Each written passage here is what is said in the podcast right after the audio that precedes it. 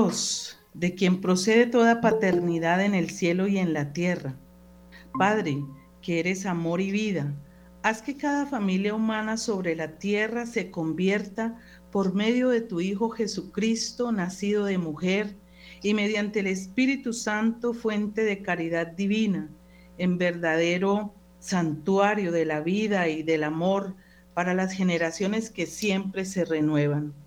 Haz que tu gracia guíe los pensamientos y las obras de los esposos hacia el bien de sus familias y de todas las familias del mundo. Haz que los jóvenes generaciones, las jóvenes eh, generaciones encuentren en la familia un fuerte apoyo para su humanidad y su crecimiento en la verdad y en el amor. Haz que el amor, corroborado por la gracia del sacramento del matrimonio, se demuestre más fuerte que cualquier debilidad y cualquier crisis o las que a veces pasan nuestras familias.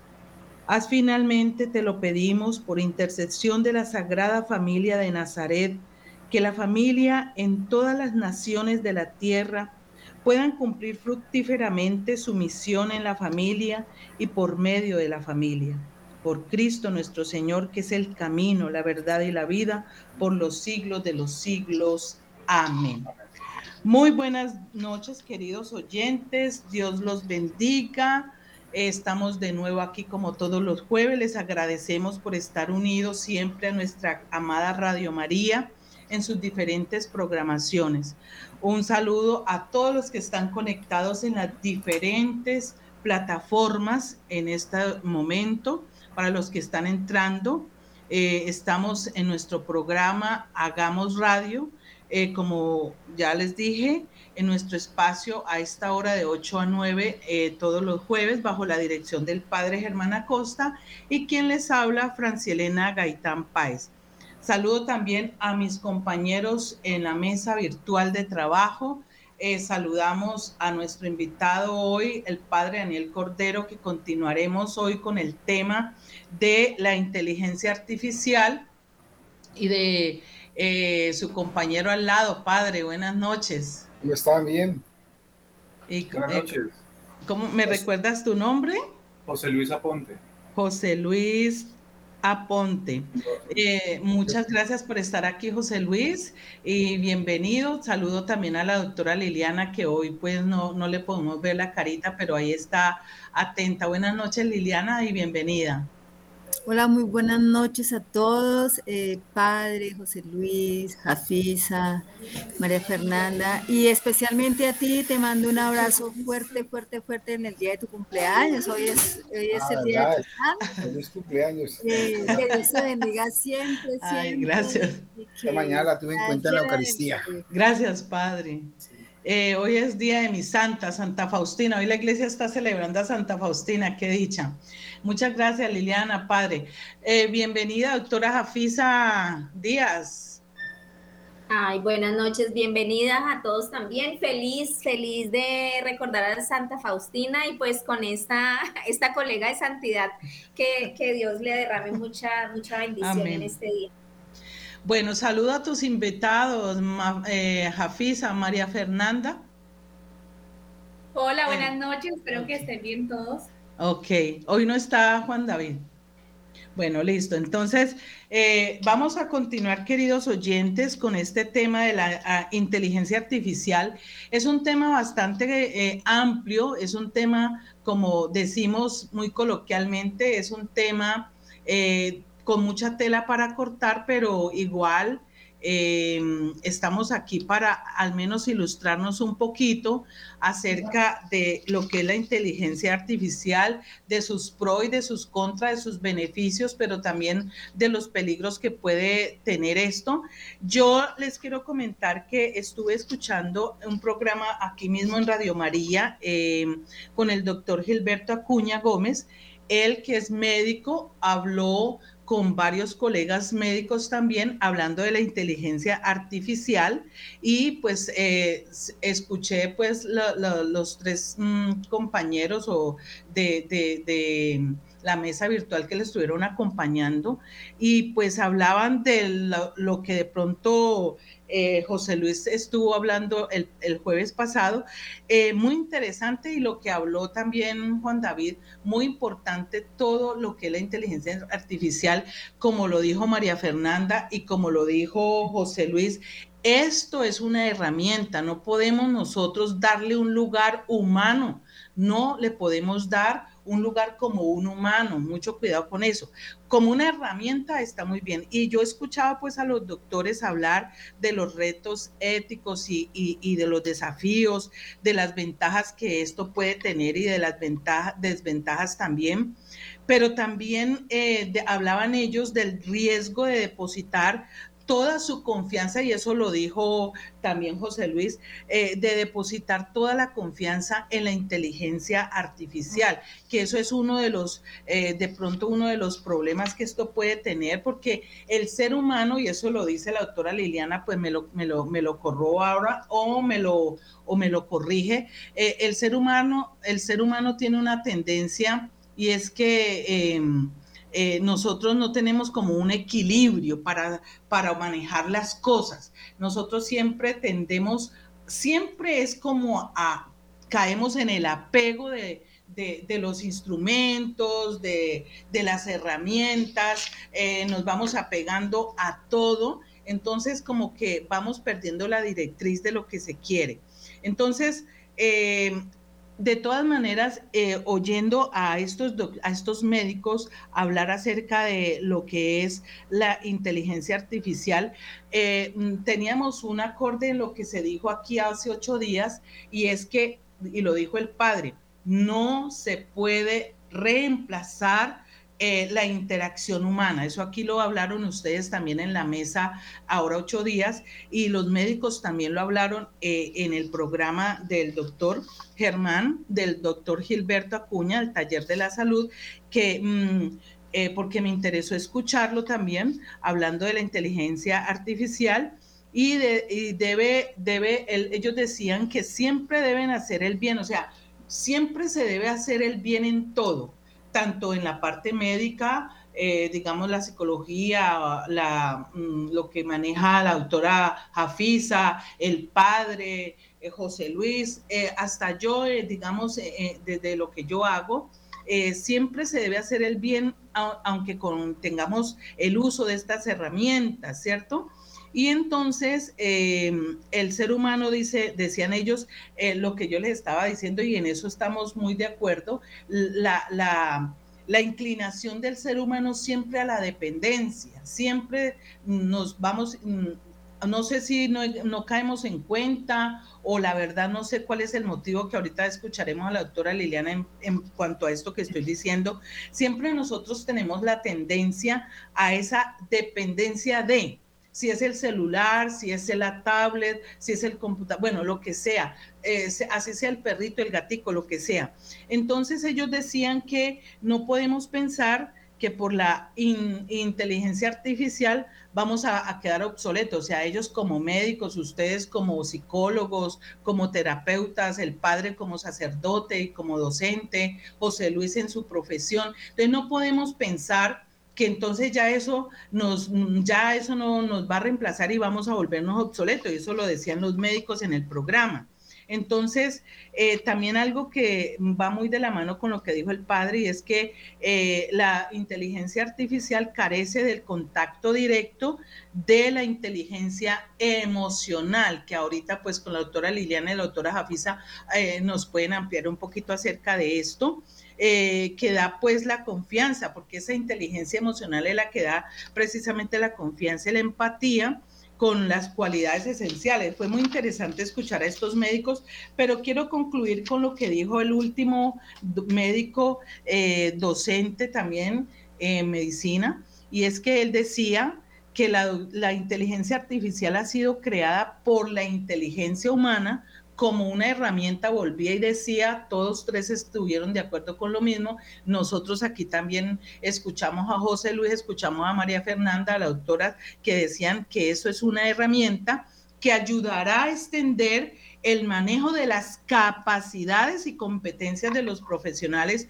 de la salud. En este caso también en, las, eh, en los profesionales de las diferentes, eh, de las diferentes áreas, ¿cierto? Puede ser, digamos, la ciencia, bueno, de eh, los que estudian los abogados, bueno, todo eso, las leyes, digamos, es aplicable a todas las, las áreas ¿sí? Pero no, no podemos pensar que esto nos va a reemplazar. La inteligencia artificial dice, decía este médico, llegó para potencializar la inteligencia humana en lugar de reemplazarla. Entonces, quería traerles esos comentarios que recogí al escuchar en nuestro programa Radio María eh, eh, a estos médicos que me pareció súper interesante, al doctor Gilberto Acuña, que es de Taller de la Salud. Entonces, quería traerlo aquí para compartírselos a ustedes y a todos los oyentes para que ustedes también eh, nos, nos aporten en cuanto a lo que yo les he comentado y en cuanto a lo que estamos hablando de este tema de la inteligencia artificial, padre de Daniel. Muy bien. La iglesia siempre ha sido madre y maestra, ¿no? Y en cuanto a eso, en 1870, cuando el Concilio Vaticano I, que no concluyó, se habló de fe y razón. Eh, se, se, fue potencializando en el sentido de que la, la, la razón, eh, es decir, tiene que tener convivir con la fe también y la fe iluminar a la razón. Dos papas que fueron muy, muy, muy claros en esto fue eh, San Juan Pablo II, como filósofo que fue siempre él estaba al tanto de hablar con los intelectuales, con la ciencia. Y la iglesia nunca, es decir, eh, en el transcurso de, los siglos y en, esta, en, en, la iglesia contemporánea, siempre se ha llevado como de la mano, ¿cierto? Como iluminar. Todo lo que vaya en detrimento de la persona humana, inmediatamente la iglesia se pronuncia. Pero todo lo que venga en beneficio de la humanidad o de la dignidad de la persona humana, la iglesia aplaude, la iglesia está de acuerdo. Pero siempre estar siempre vigilando, ¿cierto? Para que no se vayan a cometer errores, pero siempre nosotros en, todo el progreso que tenemos del Vaticano II con la Gaudium et Spes, que son goces y esperanzas, siempre va de la mano de la cultura, de la ciencia, el progreso de la ciencia también, y que nosotros no debemos a poner, ¿quién de nosotros, todos, todos, como la, la joven también que decía, nos hemos valido y nos hemos valido de, la, de la inteligencia artificial, pero tampoco, como lo decía ella, después satanizar, ¿cierto? Hay cosas que nosotros tenemos como, por en la época de la Inquisición también, que se quemaron obras, se quemaron, se persiguieron. El Papa Juan Pablo II levantó la excomunión a, a este Galileo, Galilei, porque antes de decapitarlo dijo, y él, si se sigue moviendo, ¿cierto? Sigue, pero de todas maneras es esa parte de considerar que de pronto en, tiempos se tuvo en cuenta cosas que tenía la iglesia y que no era, se veía como totalmente diferente a lo que era la fe, pero hoy en día, mire, Juan Pablo II levantó esa excomunión, ¿cierto? El progreso. Padre, ¿por qué lo, por qué lo decapitaron a Galileo? ¿Por qué? porque acuerda que él decía que la rotación de la, de, la Tierra en, torno que se, eh, se, movía la Tierra alrededor del, del Sol, ¿no? Entonces, como la, la, parte estática o también en, tiempos también que decía que la Tierra era plana totalmente y se cogió que la, la, Tierra tenía otros, un movimiento de rotación y traslación. Y eso nosotros tenemos que mirarlo es que la, en estos momentos en el Vaticano hay una sede de, científicos también que ayudan en ese, en ese progreso también de, la ciencia y que la iglesia también la, avala también. El, ir a, la, lo que es mm, todo el progreso en cuanto, en cuanto para el ser humano, vuelvo y lo repito, que vaya en ayuda, no en detrimento de la dignidad de la persona humana, sino todo lo contrario, que sirva para el progreso de, del avance y de conservar también la, el, género humano en la, en, la actualidad. Ok. José Luis, eh, ¿nos iba a aportar? Claro que sí. Eh, el padre tocó un tema, digamos, un eje fundamental que, pues mirando esta semana en, los espacios, pues, permite, pues, las labores del día a día, eh, concluían, pues, varios expertos en inteligencia artificial de que el componente moral siempre va a marcar como unos lineamientos, o sea, va a marcar como ciertos límites que la inteligencia artificial no va a poder, eh, digamos, sobrepasar si se tienen en cuenta. Entonces, eh, es esa parte moral que ayudaría como a, delimitar hasta dónde puede entrar a actuar una inteligencia artificial o hasta dónde nosotros como, como creadores de la inteligencia artificial, pues hablo del género humano en general, vamos a permitir de que, de que ella entre a actuar, hasta dónde vamos a dejar que, digamos que, que conozca nuestras vidas, que, qué tanta incidencia va a tener en nuestro, en nuestro día a día qué tan beneficioso va a ser para nosotros. Eh, retomando un poco el tema de la medicina, digamos, en, muchas partes se están haciendo muchos desarrollos para, digamos, analizar, por ejemplo, radiografías. Entonces se está entrenando inteligencia artificial para, para que diagnostique qué, puede, qué patología puede presentar un, un paciente examinando la radiografía. O sea, simplemente se sube la, la, radiografía pues, a una base de datos y él te lanza unas probabilidades. O sea, 50% de probabilidades de que tenga un tumor o que tenga una obstrucción, bueno, no sé. Pero se basa en probabilidades, o sea, en ese, en caso volvemos a, a, ver la importancia de un profesional. Porque la inteligencia en, ese, este caso es una herramienta que le ayudaría como de pronto a, acercar un poco el problema, como a darle un poco más de ideas, de pronto apoyarlo en ese diagnóstico, pero que no sea determinante. Entonces, de hecho, el experto que estaba desarrollando el programa decía que em, ya iban a dejar de pronto de, mostrar los resultados en porcentajes y de pronto a enfocarlo como que hay, que hay una alta probabilidad de que, de que sea tal cosa o una mediana probabilidad de que, de que lo sea, o sea, como la interpretación de los datos iba a cambiar.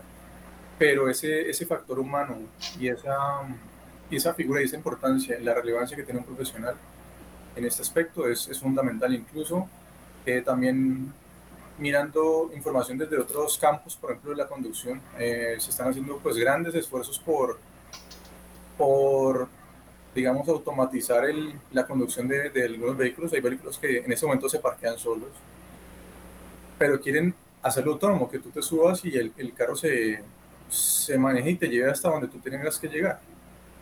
En el laboratorio funciona súper bien, un entorno controlado, en las, en las cebras para, toda la cuestión, pero algo que, se, que para nosotros como humanos es algo pues que uno lo ve como normal, ¿no? Que la gente conduzca o que nosotros mismos conduzcamos para un, digamos, al menos en, en, en la actualidad es, es, algo muy complicado porque hay muchísimas cosas, o sea, muchas variables en el entorno que para nosotros son normales, digamos que uno ve, ve un, un transeúnte que va a pasar la calle entonces, si él hace contacto visual contigo, si te hace un, gesto, tú ya lo interpretas y eso te indica que, que, frenas o que él te deja pasar o tú le dejas pasar. Bueno, hay una comunicación, digamos, muy rápida y muy... No verbal.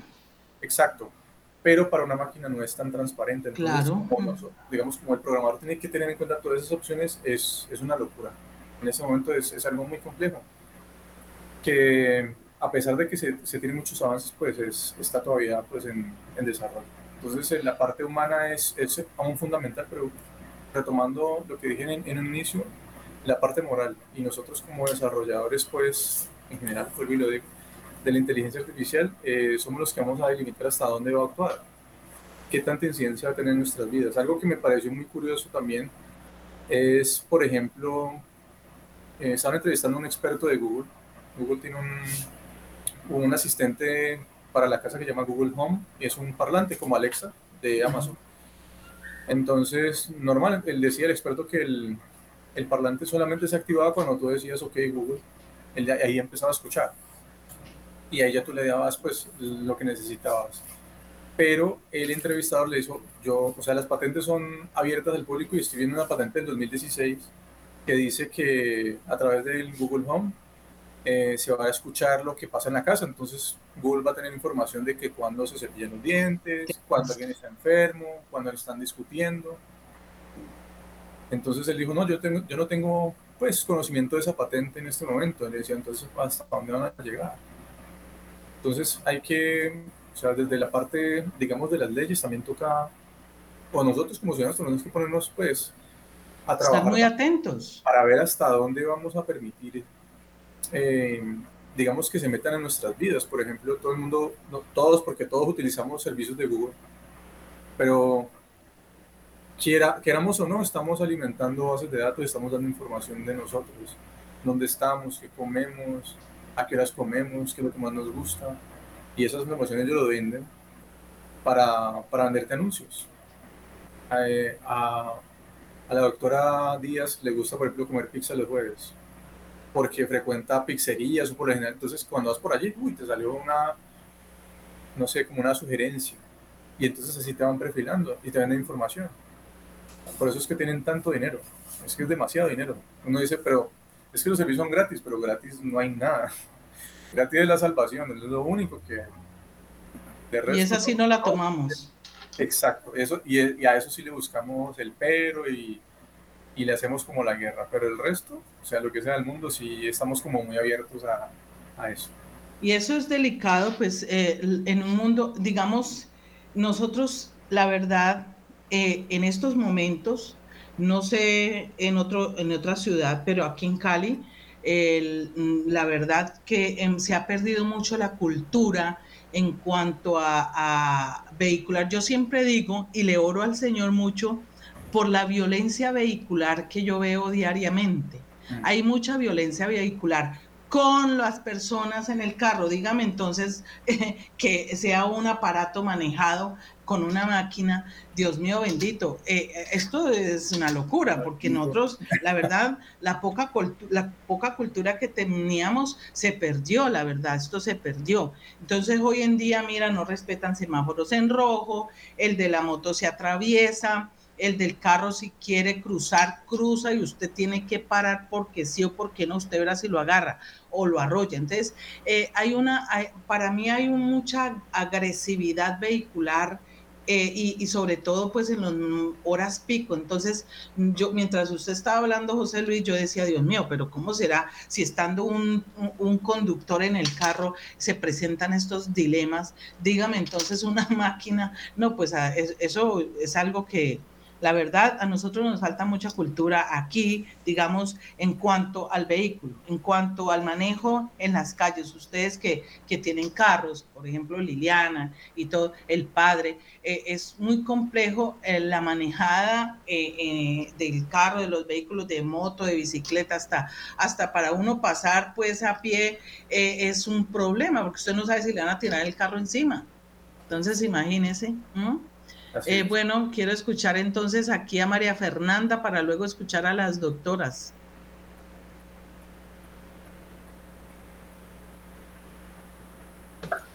Bueno, pues siguiendo el tema de, las inteligencias artificiales, pues siento que, que, en la parte de la lectura es una de las, uno de los ejercicios más elevados que el ser humano puede hacer y por ejemplo, yo estudio licenciatura en literatura.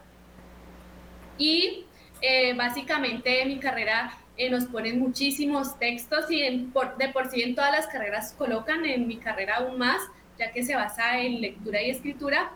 Eh, la parte de la inteligencia artificial yo la ignoraba, de hecho la vine a conocer como semanas antes de que lanzaran este tema y muchas veces me pasaba que en las lecturas utilizaban lenguaje muy complicado, porque algunas veces las lecturas son de años atrás, siglos atrás, y, y, obviamente como que uno leía eso y uno no entendía nada, o sea, yo me pasaba, yo leía, yo, bueno, me quedé, y muchas veces hasta buscaba por internet de pronto explicaciones y no, y no salía. Y cuando conocí hace como dos semanas o tres semanas eh, una inteligencia artificial, uno dice, por favor, ¿me puedes explicar este párrafo? y te hace una explicación súper buena que desmenuza, por decirlo así, el texto y uno puede profundizar más en el tema y no simplemente leer y bueno, no me quedó nada porque no entendí nada. Entonces siento que, que sí, ese es un lado positivo que le veo, que uno puede profundizar más, eh, no porque uno sea perezoso, a veces el lenguaje de uno no le permite entender algunos textos. Interesante eso que dice María Fernanda, eh, desde el punto de vista de herramienta. No que deje de leer y no que simplemente investigueme y ya yo corto, pego y esto. Interesante desde el punto de vista de que le ayude a comprender eso que no entiende, pero ella seguir trabajando en su lectura y en su investigación. ¿Jafisa iba a decir algo? Sí, sí, eh, digamos, siguiendo por esa línea, eh, la educación es, digamos, como un proceso que se da para potencializar nuestros proyectos de vida. Entonces, eh, yo sigo por, mirando las ventajas que podemos usar, porque si no conozco las ventajas, pues puedo dejarla a un lado, ¿no? Y no, usar, eh, no usarla como herramienta. Pero a mí me parece importante lo que tú decías ahorita de cómo la inteligencia emocional o la inteligencia racional complementada con la inteligencia artificial. Entonces, cuando dijiste eso, como que yo dije, bueno, qué bueno nosotros detenernos, por ejemplo, si el estudio es la base o el trampolín para mi proyecto de vida, si eso lo vemos así, ¿cómo entender cómo se relaciona el coeficiente intelectual con el coeficiente emocional? Porque dependiendo de esos dos coeficientes, yo usaré la inteligencia artificial de una manera eficaz, eh, me apoyaré en ella, la usaré pero no dependeré de ella. Entonces, ¿cuál es la propuesta que se tiene estudiada? Que el éxito de una persona, de su proyecto de vida, su proyecto laboral, su proyecto como persona, depende un 20% de inteligencia racional y un 80% de su inteligencia emocional. Entonces ahí nosotros entraríamos a mirar y hay gente que se enoja y yo le digo, pues nos podemos enojar, pero es la verdad. Cuando vamos a, a plantear un proyecto cualquiera que sea, estamos basados en la inteligencia emocional y nosotros los creyentes muy basados en lo que el Espíritu Santo nos indica. Entonces, para mí, el uso de la inteligencia artificial estaría mediado muchísimo por mi inteligencia emocional, porque si yo soy una persona responsable, creativa, y fuera de eso tenemos la ayuda del Espíritu Santo, pues voy a saber hasta qué punto uso la inteligencia emocional. Eh, y lo otro que quería también decir es, es diferente la inteligencia a la sabiduría. Entonces, la inteligencia artificial es creada por gente inteligente, racionalmente, pero la gente sabia sabrá que no se puede reemplazar un ser humano, sabrá que no se puede reemplazar las relaciones y los vínculos. Y finalmente pasa como, como con un cuchillo, ¿no? ¿El cuchillo es malo? No. Entonces todos los cuchillos los dejo de usar porque con eso hieren? No porque el cuchillo es una herramienta, entonces depende quién es el que ejecuta la acción para saber cómo la está usando. Entonces, para mí, la inteligencia artificial nos viene a hacer preguntas. Qué está aportando la empresa, qué necesita la empresa para la sociedad, qué es una familia, qué necesitan en la familia, qué es educar en un colegio, qué aporte va a traer el colegio para la sociedad. Y eso depende, el filtro de todo esto eh, de, sus, de la sabiduría con que tomemos la inteligencia artificial está basado en una jerarquía de valores. Entonces, para mí, el peligro no está en la inteligencia artificial. El peligro y hoy el foco, yo diría, es qué está haciendo la sociedad para tener una jerarquía de valores integral, para no quedarnos solo en lo económico. Si ustedes ven, la jerarquía de valores básica, básica es lo económico y todo el mundo se queda con, ¿cómo se dice? El pecho arriba, pues la frente en alto. No, es que yo trabajo por la economía. La economía es la base de la jerarquía de valores. Después de esa viene la vitalidad, después de esa viene la intelectualidad, después vienen los valores estéticos, después de los valores estéticos la moral, después de la moral los valores psíquicos y por último los valores religiosos. Y nosotros nos conformamos con el primer perdario. La inteligencia artificial es el boom, ¿para qué? Para producir, porque como el ser humano sin Dios solo piensa en producir y en activismo, plata, consumismo, activismo, plata, consumismo.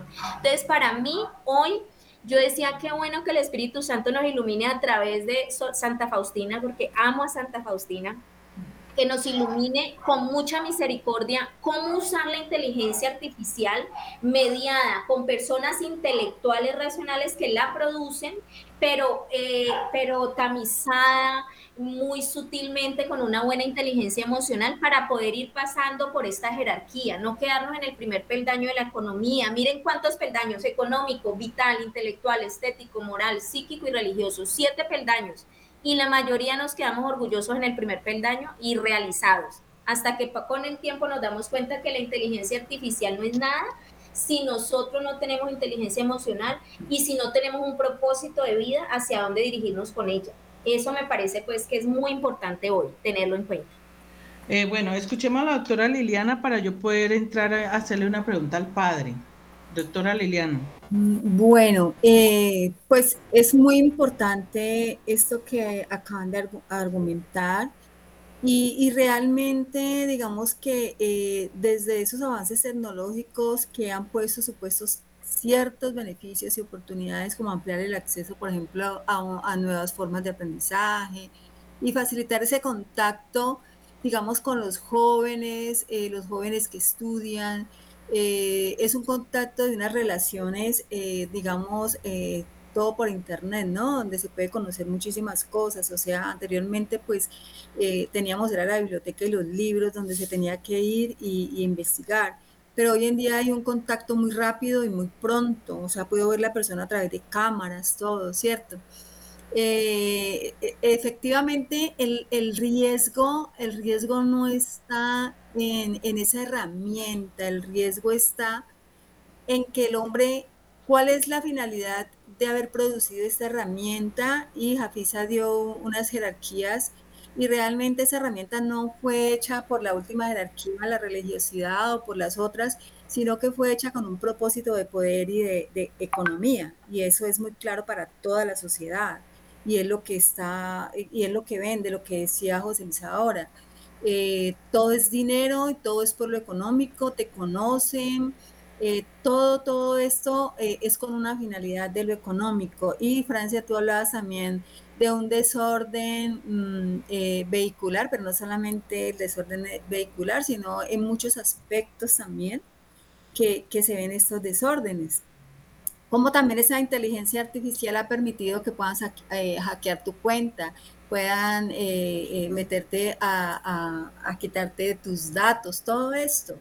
Entonces, eh, si bien es cierto hay que tener esa sabiduría, lógicamente tenemos también que mirar y yo creo que estas personas que son las que lideran todo este espacio, toda esta, toda esta tecnología, hay que tener un poco más de conciencia, hay que tener un poco más de, compromiso desde la humanidad, ¿sí? De, no deshumanizar a las personas, porque nos están deshumanizando realmente, ya tener que hablar con una máquina, ya, ¿sí me entiendes? Entonces, es muy importante eh, el hecho de la finalidad con la que se ha elaborado y por eso esto ha surgido como un interrogante grandísimo si, si estas máquinas suplantan al hombre o no la suplantan. Entonces, no sabemos que desde, desde la psicología pues estudia muchísimo los comportamientos del ser humano y la mente, sus comportamientos, qué pasa en la mente cuando uno ve neuropsicología se da cuenta de esto, de cómo funciona cada miembro, de, cada órgano de, que está conformado por nuestra corteza cerebral y todo. Y eso viene desde las emociones, ¿no? Viene también desde la adicción. Entonces lo vemos no solamente de droga. Eh, eh, lo electrónico también en ese momento es una adicción y es una adicción peor que la droga. Entonces es, es como mirar, eh, es más qué es lo que está pasando y cómo, cómo está funcionando desde, desde esos mandos altos, cuál es el beneficio que se quiere coger con, con una inteligencia artificial. Si bien es cierto, es una herramienta supremamente buena porque agiliza, eh, tú hoy en día no tienes tiempo para nada, como decía María Fernanda, pero eh, le puedo quemar mucho tiempo a entender un texto, tres, cuatro, cinco lecturas, pero si yo le digo a esta, a, esta máquina, interprétame esto, pues lógicamente no está ganando tiempo, pero digamos que desde, desde ese aspecto muy bueno para, para, todo lo que es la parte de educación y para otros aspectos, pero realmente... Eh, cómo, cómo se está utilizando, cómo, cuál es la finalidad. Y la finalidad lo podemos ver y evidenciar es sencillamente mover mucho dinero y eso es lo que se está haciendo con la inteligencia artificial. No hay otro interés, no hay un interés eh, humano, eh, realmente es, eh, aunque uno lo puede tomar desde la sabiduría y desde las creencias que uno tiene espirituales, nosotros podemos manejar esto con nuestros hijos y todo, pero nuestros hijos están expuestos a muchas cosas. Y si bien es cierto que ellos tienen todo el derecho en ese entorno digital, también el uso de esa tecnología puede afectar su día a día con incidencias, ¿no? En un bienestar, en su salud mental, o su convivencia en el entorno que los puede rodear. Y para eso también han habido investigaciones principales como de los riesgos que está pasando con esa inteligencia artificial y el uso problemático. Por ejemplo, uno de cada tres adolescentes ya, está, ya la está usando eh, en, un, eh, en, un en un propósito de uso problemático de esas tecnologías, lo que es el ciberacoso. Dos de cada diez adolescentes ya están siendo víctimas de un acoso eh, por, por, por, esta internet, por todo eso, lo que es inteligencia artificial, lo que es también el, eso del el sexting, el grooming. O sea, estamos expuestos a todo eso. Entonces, aquí estamos en una batalla, una batalla fuerte, pero también tenemos que tener una batalla espiritual.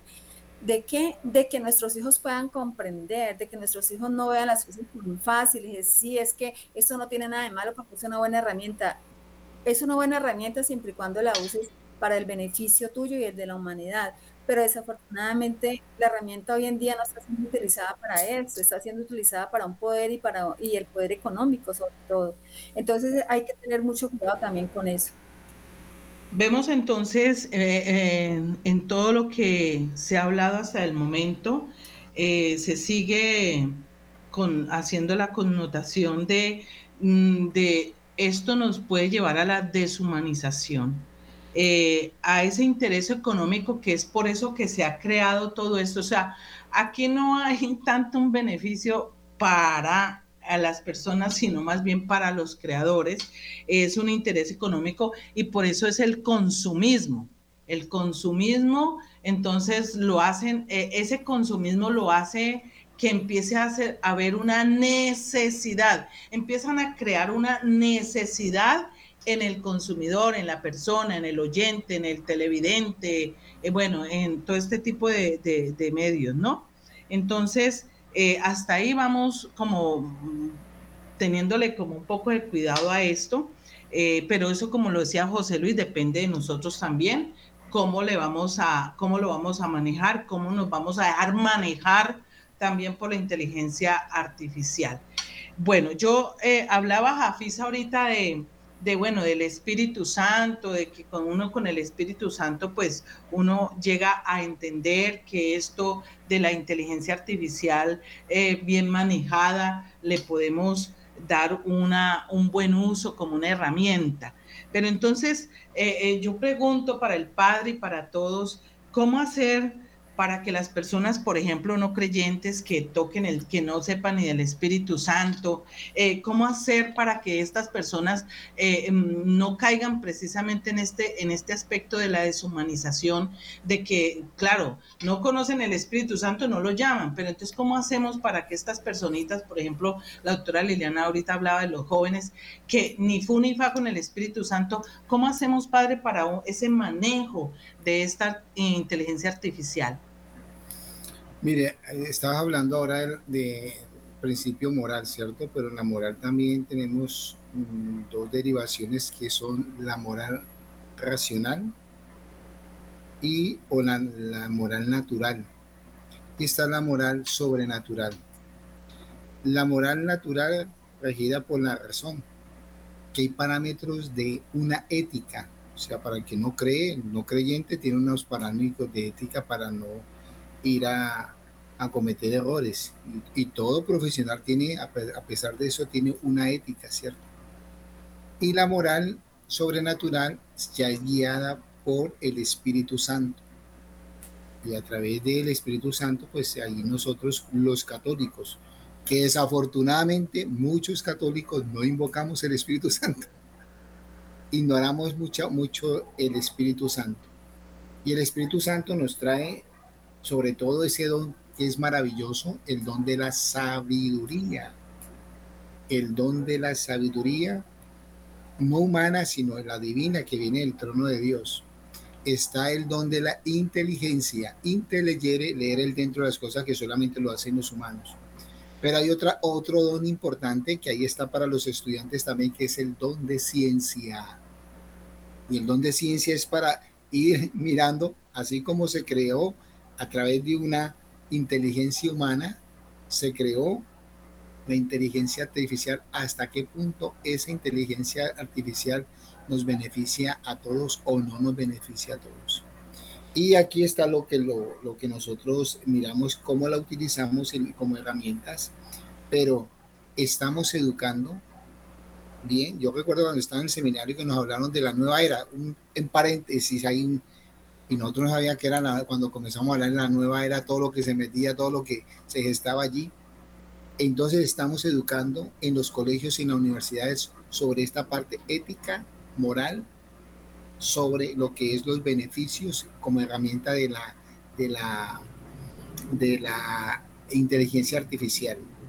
María Fernanda me llamaba la atención porque dice que utilizó hace como tres semanas esa parte de la inteligencia artificial, pero eh, nosotros tenemos como José Luis también que son jóvenes que en ese sentido tienen, son creyentes. Y como creyentes saben qué es lo que se puede utilizar y cómo no se puede utilizar. Pero aquellas personas que de toda manera me preocupa mucho, que son ausentes y ausentes de una fe, de, un, de, una, de creer en un ser superior como es Dios Todopoderoso y, y sí me llama mucho la de cómo educar desde los niños hasta los adolescentes y también es a través de los padres de familia. Pero si los padres de familia también hay ignorancia en eso. Entonces, ¿cómo se puede hacer? Que nosotros estamos dando herramientas desde aquí de, Radio María que nos están escuchando, los oyentes nos están mirando, pero a mí me, me, me preocupa mucho esa parte, es la problemática es cómo educar hacia hacia lo que nos beneficia y como herramienta y como, como, cómo utilizar esto, eh, eh, eh, esto que se ha creado, que Dios ha dado la capacidad del hombre intelectual para crear esta herramienta de, inteligencia artificial, que nos beneficia, sí, y que es de, bastante avance, y que nosotros no podemos estar como, como, como aislados de lo que está el progreso y de la ciencia actual. Entonces, me parece que es muy importante tener una moral, ya sea racional, como parámetros de ética, y una moral sobrenatural para nosotros iluminados por el Espíritu Santo. Sí, sí eh, de todas maneras, eh, como el hombre tiene esa tendencia al mal, esa, eh, se desconoce, digamos, cuando este tipo de personas que tienen ese eh, esa capacidad, esa gracia, ese don de Dios, que lo hablamos nosotros entre, entre creyentes y lo sabemos, que Dios ilumina y Dios ha dado la sabiduría al hombre para precisamente ir en ese progreso. ¿cierto? Le va dando la capacidad para que vaya creando, vaya, pero entonces al hombre se le olvida que la fuente principal de esa sabiduría viene de Dios, como decía el Padre ahorita, esa sabiduría divina, es el que inspira, es el que sopla para que haya esa, ese desarrollo para el bien del ser humano. Entonces, como hay esa tendencia de, siempre a, la inclinación de olvidar eh, a su Dios y saber que realmente no es no apropiarnos de lo que es de Dios. O sea, nosotros siempre vivimos apropiándonos de lo que Dios nos da de unas, un coeficiente elevado, entonces no es que yo soy muy inteligente, yo hice esto, yo hice aquello, el yo, el yoísmo, que es el que le va quitando, eh, eh, la, la autoridad de Dios le va quitando la imagen a Dios en el ser humano. Entonces ahí, esto es un problema bastante delicado y por eso creo que pues es un problema de que dejamos de ver las cosas como esa ayuda al ser humano y lo volvemos más bien como, como una adicción y, ya sin eso nos, nos, vamos a morir. Si ya, si esto no está, yo me muero, ya no soy capaz de pensar. Entonces, esto es un problema bastante delicado. Ahí es otro de los problemas que veo yo como una desventaja. Mientras a Dios no se le dé el lugar que le correspondió a su gloria, pues ahí vamos a seguir en unos rollos bastante complejos y vamos a hacer, va a estar difícil la salida de estos rollos, porque cada vez eh, se va a querer desplazar a Dios y se, le, y se va a hacer una negación de que Dios es el que está inspirando para que tú hagas tal cosa o tal otra. Entonces es complicado. No sé ustedes qué piensan en respecto a eso. José Luis. Claro que sí. De hecho, todos tenemos como al pecado, eso es una realidad. Sí, la tendencia del ser humano es esa. es, es, horrible, uno sin querer eh, tiende siempre como a responder mal, a pensar mal, y uno cae en cuenta de pronto en, eso, pero pues ya te, te equivocaste.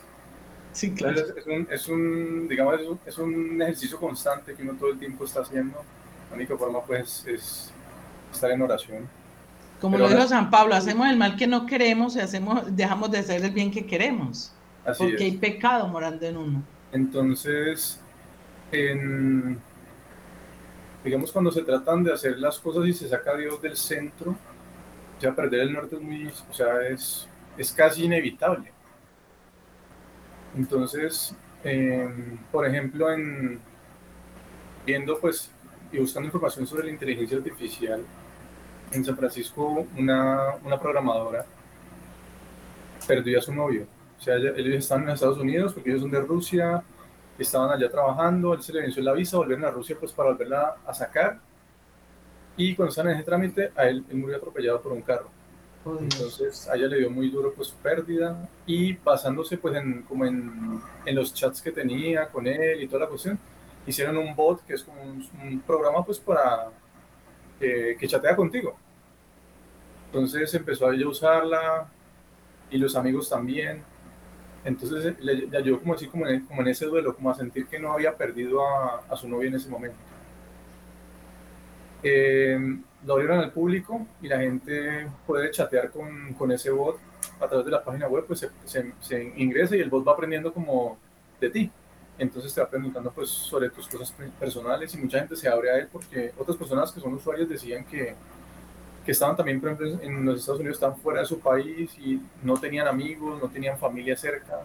Y se les hacía muy difícil como interactuar con las personas, pero gracias a ese tipo de herramientas ellos podían podían entonces, como decir, sentir que interactuaban con alguien y no sentirse tan solos. Lo comparan como con los antidepresivos. Un antidepresivo pues no, no soluciona el problema, pero sí digamos que calma un poco, digamos, esos efectos. Y yo me preguntaba, pues está bien como herramienta para esas personas que se sienten solas, pero entonces eso también nos llama a nosotros como seres humanos que, que están, porque estamos poniendo tantas barreras para relacionarnos con los demás, y más nosotros que somos creyentes, también siento yo que es como un llamado. Aquí hay muchos vacíos que también podemos llenar desde, desde, nuestro, desde nuestra forma de ser. Pues yo, en mi caso sería algo complicado porque tiendo a ser como una persona muy solitaria.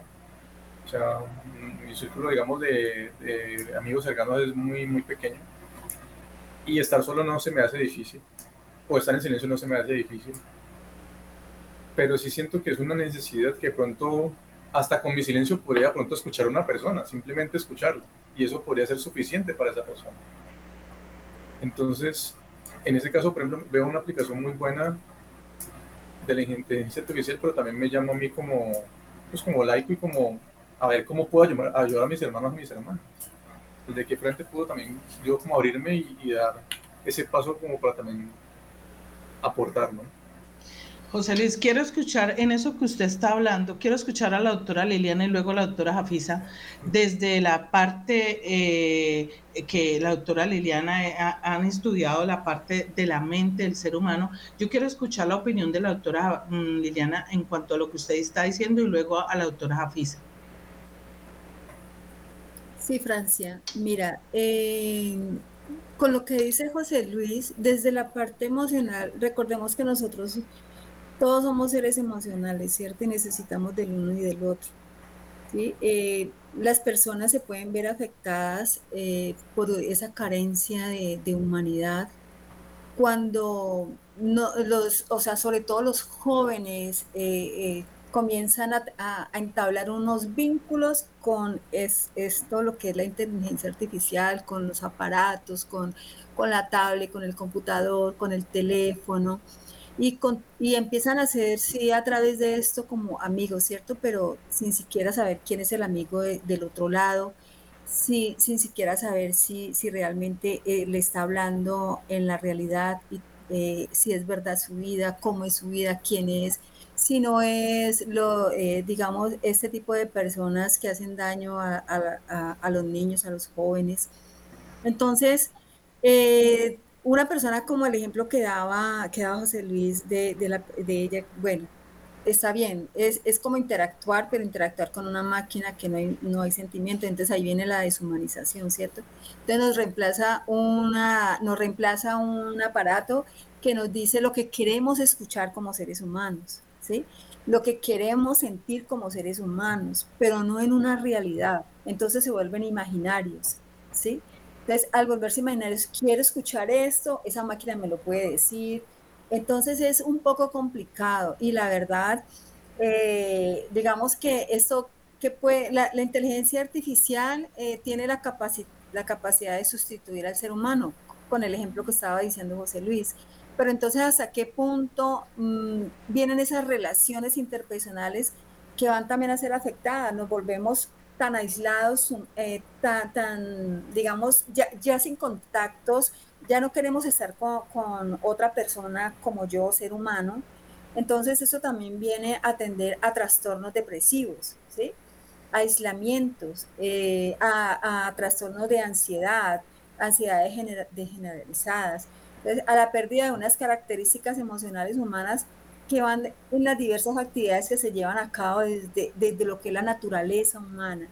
Entonces es muy complicado, es muy complicado nosotros, o sea, la, inteligencia artificial es buena para ciertas herramientas, pero no es buena para todo, porque querer sustituir al hombre en una máquina, como lo decía yo en el programa pasado, que están, está, están eh, organizando, están haciendo, están ya, eh, ya, ya, está implementado, eh, que una máquina pueda detectar una depresión, pueda, pueda ir a, hacer cuidados a un anciano que tenga Alzheimer.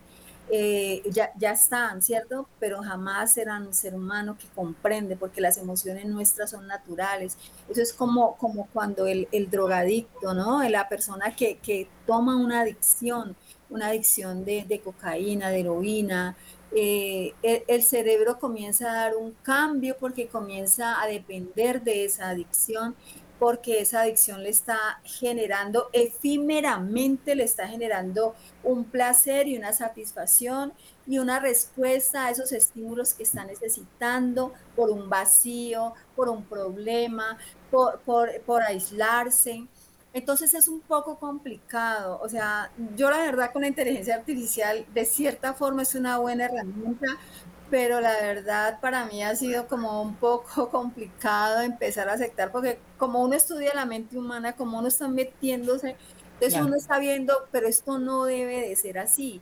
Y como te digo, como lo dije ahorita, es que el ser humano ojalá lo estuviera haciendo para un beneficio del hombre, pero realmente no. Y los jóvenes, yo hablo con mi nieto, el mayor, y me dice, mamita, pero es que tal cosa, o sea, eh, los jóvenes hoy en día no van a aceptar estas razones que nosotros, ya con tanta experiencia, ya eh, maduritos, eh, habiendo tenido ya mucha historia de vida, en la parte espiritual, en todo el camino que nosotros llevamos, pues déjame decirte que es un poco complicado y para los padres será muy complicado tratar de convencer a sus hijos de, que lo primero que tienen que tener en su vida y en su corazón es el amor de Dios. Que Dios es amor, que Dios necesita, necesita esa relación, que necesitamos esa relación estrecha con Dios y con los hermanos. Es un poco complicado, es un poco de verdad complicado. Bueno, doctora Liliana, muchas gracias. Mira, ya el tiempo se nos acabó, doctora Jafisa, a ver si en dos o tres minuticos usted nos resume para que el Padre nos, nos dé la bendición final. Bueno, a mí me parece muy importante, todo en la vida trae unas ventajas y trae unas desventajas, todo, todo, todo en exceso y en carencia trae ventajas y desventajas. Me parece importante terminar que el Vaticano está haciendo un esfuerzo inmenso, inmenso para liderar, liderar el uso técnico y responsable de la tecnología y toda la inteligencia artificial, tratando de poner por encima todo, todo el invento humano, cualquier cosa que se llame, siempre va por encima la dignidad de la humana. todo lo que se haga es siempre hacia la dignidad humana. Y hay algo muy importante que ayer veíamos en un en vivo, eh, toda la cultura digital, todo lo que han traído, todos los cambios tan grandes, ¿no? Que, que hablábamos alguna vez, el cambio de era o era de cambios. Entonces, ahora el Vaticano está liderando la antropología digital. Y la antropología digital es comenzar a, a, mirar que hay unas, hay unas calles, hay unas rutas, dicen unas autopistas cibernéticas, toda la inteligencia que está todo el mundo en la máquina, la tecnología, pero alguien, alguien tiene que comenzar a estudiar qué pasa en esa antropología digital y en esa antropología. Y nosotros los creyentes nos llamamos ciberapóstoles ahora porque tenemos que dar razón de nuestra fe en medio de la inteligencia artificial. Entonces la iglesia no puede simplemente decir está mal, hay una desventaja. Dios no permite un mal si no va a sacar un bien mayor. Entonces pienso que es un desafío para nosotros los creyentes. Ayer tengo la fortuna de que hicimos un en vivo realizando, mirando todo esto, ¿no? Todos estos cambios. Entonces, mi propuesta es, si hay muchas desventajas, la iglesia está llamada a estudiar, la, la, iglesia está llamada a hacer el bien social a través de todos estos algoritmos, mirar qué vamos a hacer por la pobreza, por el hambre, por los cambios climáticos, hacer el bien a través de algo que fue creado por otra cosa. Nosotros, los, las personas que amamos al Espíritu Santo, tenemos esa dirección y la ponemos al servicio de los demás. Listo, Jafisa, gracias. Eh, bueno, se nos fue el tiempo, se nos fue el tiempo en esto, maravilloso. Muchas gracias pues por, por sus aportes importantísimos, José Luis, María Fernanda, doctora Liliana, eh, doctora Jafisa, padre Daniel, interesantísimo todo lo que hoy nos compartieron.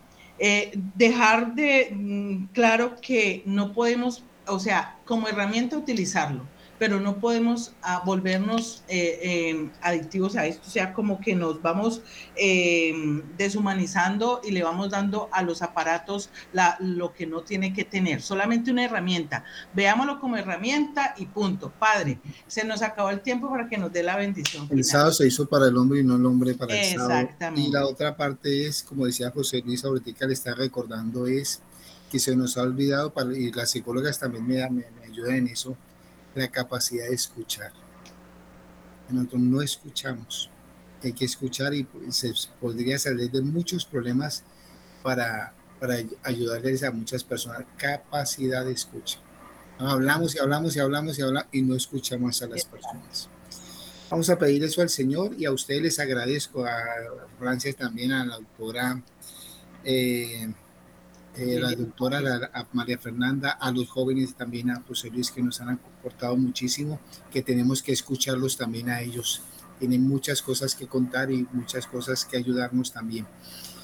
Y pedirle al Señor que nos ayude, de verdad, a cada uno de nosotros que seamos iluminados por el Espíritu Santo y que no cedamos a tantas cosas que ofrece el mundo, sino que nosotros mantengamos siempre lo que dice la Hebreos 8, 13, 8 Jesucristo es el mismo ayer, hoy, siempre, y es el que nos da la salvación, la, la, capacidad de, realizarnos como persona. Vamos a hacer esta oración que siempre se hace y que siempre la, invito a la gente a hacerla de noche. Hombre, el Padre, Espíritu Santo, amén. Sálvanos, Señor, despiertos, protégenos mientras dormimos, para que venimos con Cristo, descansemos en paz. Visita, Padre Santo, en nuestra casa, nuestra habitación. Aleja de ella la designía del enemigo que tus santos ángeles habiten en ella y los guarden en paz. Que tu bendición siempre permanezca con nosotros por Jesucristo nuestro Señor. Amén. Bajo tu amparo nos acogemos, Santa Madre de Dios. No nuestras oraciones ante bien y